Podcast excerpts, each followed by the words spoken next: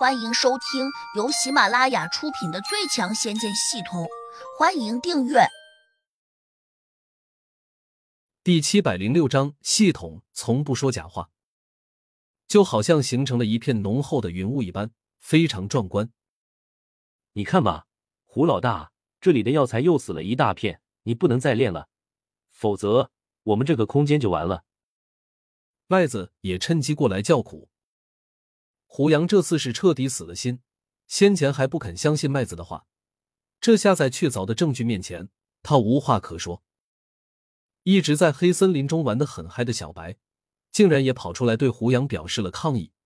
毕竟胡杨前后几次修炼，已经把黑森林中的灵气给吸走了不少，这对于里面那些以灵气为生的灵兽，简直就是一种灾难。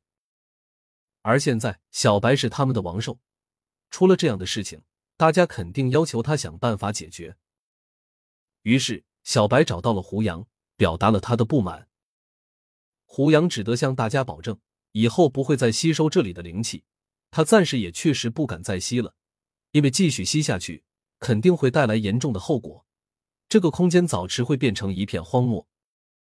有点郁闷的坐在椅子上，胡杨右手托腮。开始想别的办法。到了这个时候，或许只能向脑中那个系统求助了。胡杨也不含糊，直接向系统提出了需求：“我想兑换尽可能多的灵力，需要多少点数？”“两万点可以兑换一座方圆十平方里的山谷，五万点可以兑换一个三丈深的灵力海子，五十万点可以兑换一个灵力星球。”胡杨质疑说。是不是太夸张了？我拿一个星球放哪里？可以镶嵌在你胸前的那块玉佩上。胡杨瞪大了眼睛，难以置信的问：“你这是在开玩笑吧？”如若不能兑现，将两倍偿还。胡杨吃了声，心说：“自己拿那么多点数来做什么？”不过，既然系统如此表态，那自己好像也只能相信他了。只是，胡杨现在并没有那么多点数，因为一直在和系统交换，所以他现在只剩下六万多点数了。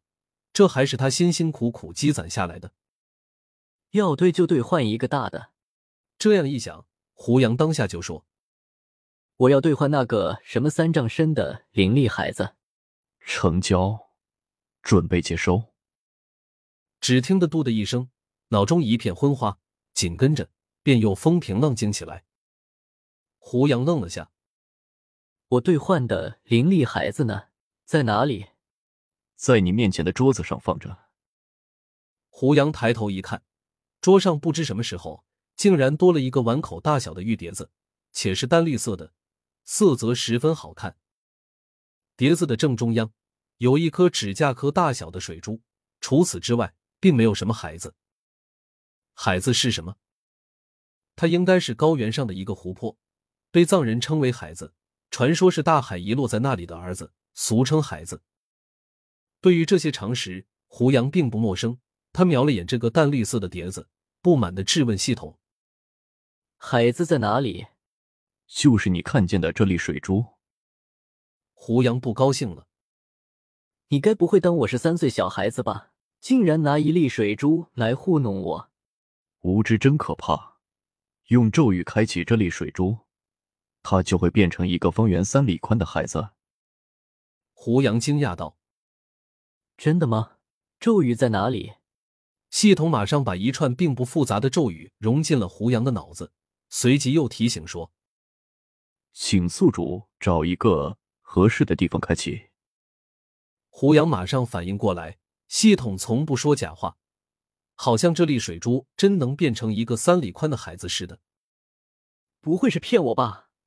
胡杨伸手去拿桌上的玉碟，发现并不重，甚至还有点轻，托在手上就跟拿着一个乒乓球似的，所以他有点不敢相信。但他还是决定先信系统一回，便拖着玉碟，小心翼翼的走出了门。为了不把这粒水珠洒下去，胡杨没有腾空而去。而是决定带着他慢慢的走下楼。小婉和杜玉儿见胡杨拖着一个漂亮的碟子出来，均有些诧异，小婉却又好像发现了新大陆似的，高兴的问胡杨：“这碟子是哪里来的？真漂亮啊！能不能送给我？”胡杨头也不回道：“暂时不能。”小婉不高兴了，撅了下嘴说：“胡杨哥，你平时连仙器都舍得送我，却为何现在连这样一个碟子也舍不得送我呢？你是不是开始讨厌我了？”这小女生总是爱胡思乱想。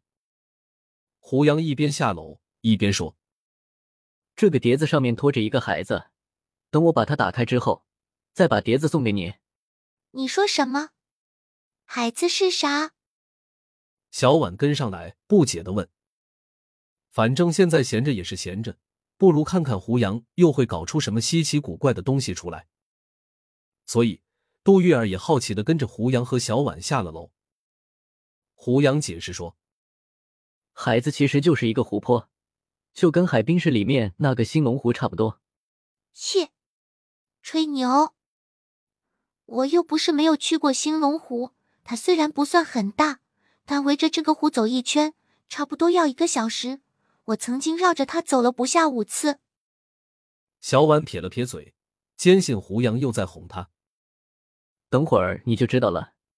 胡杨也没法再给他解释。等一会儿，你要是变不出一个新龙湖出来，哼，我以后就叫你骗子哥哥了。小婉打击道。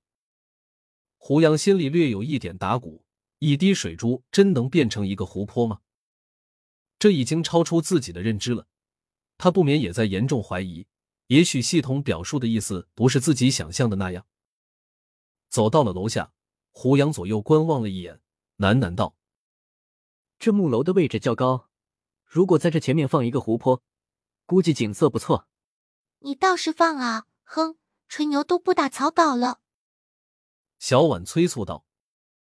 杜玉儿似笑非笑的看着胡杨，也附和着说：“你如果只是想逗我们开心，那你的目的就算是达到了，因为我们现在已经觉得很好笑了。”本集已播讲完毕。请订阅专辑，下集精彩继续。